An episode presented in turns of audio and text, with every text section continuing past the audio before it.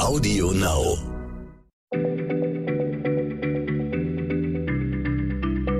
Schneller Schlau, der kurze Wissenspodcast von PM.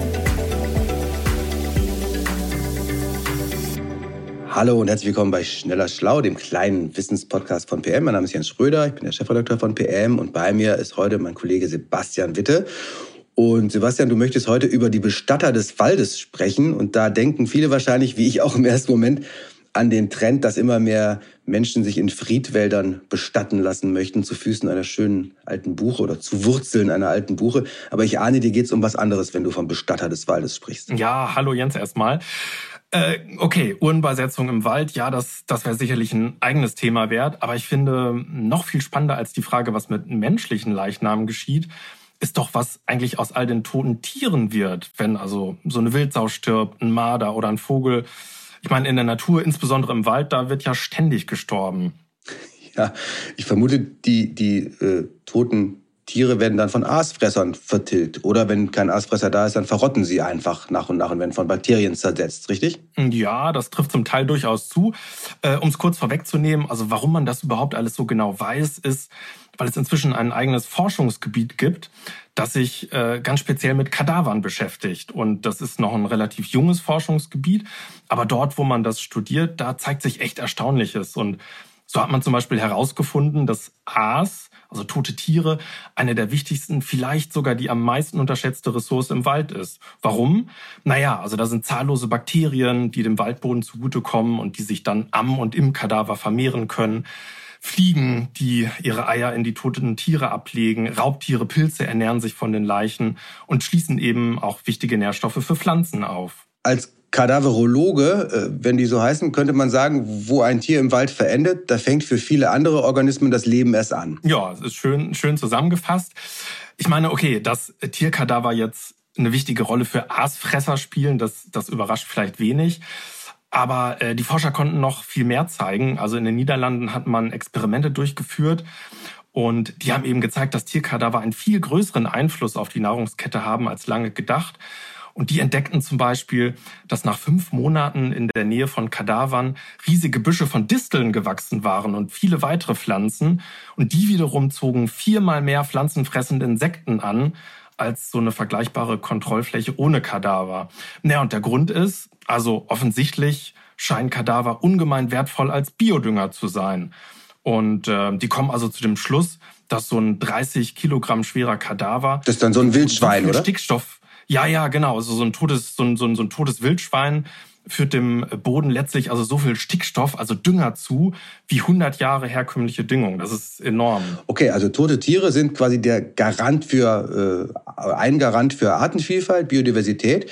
Äh, über Kadaver im Wald, wenn sie nicht bei Tatortfolgen vorkommen, sollte man sich also freuen. Aber Ja, äh, genau. wer sind jetzt, du hast eben gesagt, die Bestatter des Waldes wolltest du äh, uns vorstellen heute. Wer sind die denn? Von denen wolltest du doch eigentlich noch erzählen. Ja, richtig. Und äh, das, das mag man vielleicht gar nicht so richtig glauben wollen.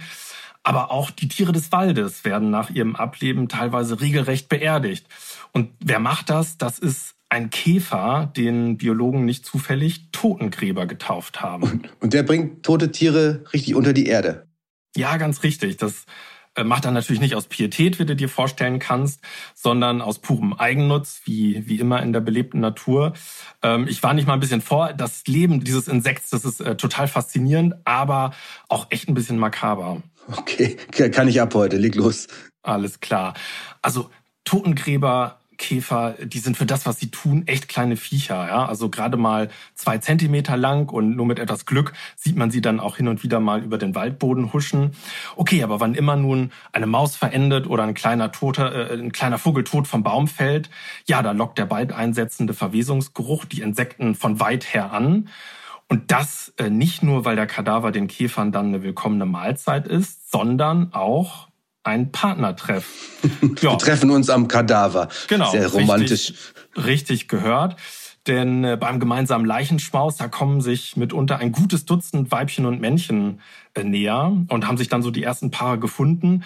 Da beginnt ein regelrechter Verdrängungs Kampf. Ja, also jedes Duo beansprucht da den leblosen Körper für sich allein und versucht dann richtig aggressiv andere Käferpaare zu vertreiben. Ja, bis am Ende das stärkste Gespann übrig bleibt. Also ein gewisser Verdrängungswettbewerb findet, glaube ich, auch unter menschlichen Bestattern statt, wenn die im Wettbewerb stehen. Aber ähm, ein, Kadaver als, als Flirt- und Kampfarena, das äh, gibt es Gott sei Dank dann doch nur bei Käfern. Ja, allerdings. Aber es geht noch viel, viel weiter. Was passiert? Die Sieger äh, dieses Verdrängungskampfes, die heben nun in einem erstaunlichen Kraftakt so ein richtiges Grab aus, zerren den äh, Kadaver unter die Erde und der wiegt dann oft hundertmal mehr als sie selbst. Also wirklich irre, was die da leisten. Also eine Maus zum Beispiel. Ja, genau, genau, so eine, so eine ganze Maus. Und wenn sie die nun unter die Erde zerren, entfernen äh, die Käfer mit ihren scharfen Beißwerkzeugen das Fell oder auch die Federn, sagen wir mal, von so einem kleinen Vogel und formen dann den tierischen Leichnam zu einer kompakten Kugel. Okay, soweit so schön. Und damit diese Kugel also nicht vorzeitig verwest, enthält der Speichel der Käfer Substanzen, die den Verwesungsprozess stoppen und dann diesen Fleischball so richtig schön konservieren. Ja, und wenn das getan ist, dann legt das Weibchen seine Eier in die Gruft und diese Gruft, die wird dann für die nächsten Wochen Wohnstube, Vorratskammer, Brutstätte für das frisch vermählte Käferpaar. Das ist schon ziemlich makaber. Und was passiert dann, wenn die, wenn die Käferlarven dann schlüpfen? Dann ernähren sie sich vielleicht von dem von dem Fleischball oder? Ja, genau. Sobald, sobald die Larven dann schlüpfen, äh, dann füttern die Eltern die Larven also rund um die Uhr mit vorgekauter Nahrung aus dieser konservierten Vorratskugel, die mal eine Maus oder ein, ein, ein Vogel war. Und äh, dabei, das kann man feststellen, erzeugt das Muttertier dann auch noch zärtliche Zirplaute. Ja? Ähm, und dank dieser Fürsorge reifen die Larven dann aber recht proper binnen Wochen eben selber zu starken Jungkäfern heran. Ja, die, äh, die, die können dann schließlich ausschwärmen, ihrerseits äh, wieder verstorbene tote Tiere suchen, sich vom Verwesungsgeruch anlocken lassen und die Kadaver erneut unter die Erde bringen und so also diese Bestattertradition, die Familientradition immer weiter fortsetzen. Bestattungsunternehmen in zweiter, dritter, vierter Generation. Ir so Irre. Wusste ich nicht, dass das in unseren Wäldern oder auf unseren Wiesen stattfindet. Irre. Äh, Sebastian, in den meisten Fällen können wir uns ja von Kreislaufwirtschaft äh, des Waldes oder der Natur viel abschauen, aber ich bin mir nicht ganz sicher, ob äh, das jetzt hier auch der Fall ist, dass wir für menschliche Verhaltensweisen hier äh, äh, Wegweisendes finden. Äh, aber trotzdem herzlichen Dank für diese doch echt verrückte, tolle Geschichte. Immer wieder faszinierend wirklich zu sehen, welche verblüffenden Lebens- und Nahrungs- und Verwertungszyklen die Natur so hervorbringt. Und wir nehmen mit, Kadaver im Wald sind überaus wertvoll, auch wenn sie auf Spaziergänger vielleicht mal abstoßend wirken können. Ja, so, so ist es, lieber Jens. Genau. Und das nächste Mal erzähle ich dir dann gern noch eine weitere, auch ein bisschen makabere Geschichte äh, rund ums Sterben und Leben im Wald. Und zwar die von dem überaus hinterhältigen Gebaren des Fliegentöterpilzes.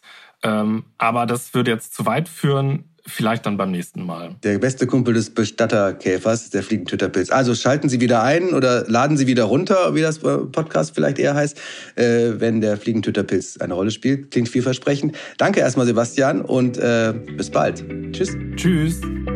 Schneller Schlau, der kurze Wissenspodcast von PM.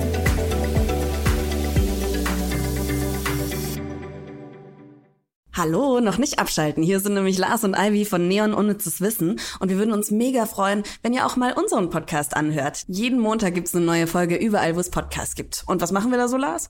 Ach, wir besprechen verschiedene Themen, erzählen euch äh, unterschiedlichste Fakten zu unterschiedlichsten Themen. Schaut einfach mal rein, beziehungsweise hört einfach mal rein. Audio Now.